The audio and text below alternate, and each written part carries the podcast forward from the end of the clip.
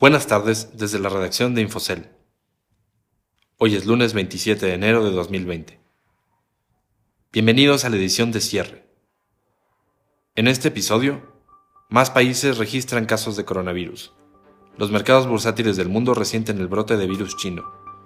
Mattel traslada a México la producción de juguetes en busca de mayor rentabilidad. Televisa transmitirá en México los Juegos Olímpicos de Tokio. Mi nombre es Gabriel Arrache. Vamos con las noticias más importantes de este lunes.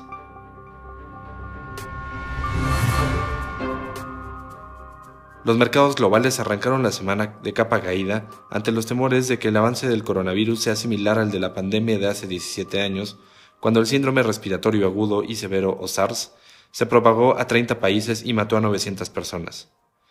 El también conocido como virus de Wuhan ha contagiado a 2.900 personas y cobrado la vida de otras 82, con casos reportados en 14 países en cuatro continentes, Estados Unidos, Canadá, Francia, Australia, Nepal, Corea del Sur, Japón, Taiwán, Tailandia, Malasia, Nepal, Singapur y Vietnam. Con tal rápido avance, la demanda de activos seguros aumentó, por lo que el precio del oro llegó a cerca de su mayor nivel en siete años y la tasa del bono estadounidense 10 años a su mínimo de casi cuatro meses en 1.61%. Las limitaciones de los viajes internacionales y el resguardo de las personas ante el contagio del coronavirus provocaron que las acciones del sector turístico sean fuertemente golpeadas, por lo que los mercados accionarios cayeron de nuevo.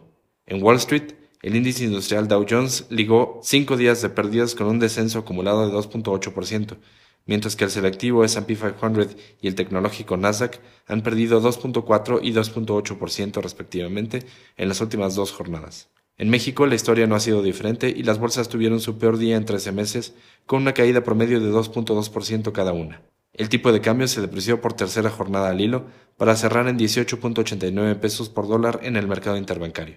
En el ámbito económico, los ingresos de las empresas minoristas en México aumentaron 1.7% en noviembre del año pasado frente a octubre, reportó el INEGI.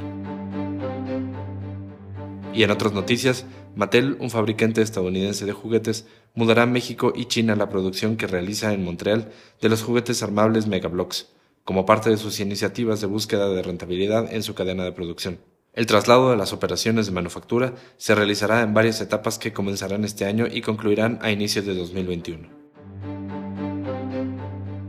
Por otro lado, Grupo Televisa, la principal empresa de televisión en español en América Latina, será la encargada de transmisión en México de los Juegos Olímpicos que se disputarán en Tokio este año, tras un acuerdo con el Comité Olímpico Internacional, el órgano rector del deporte olímpico mundial.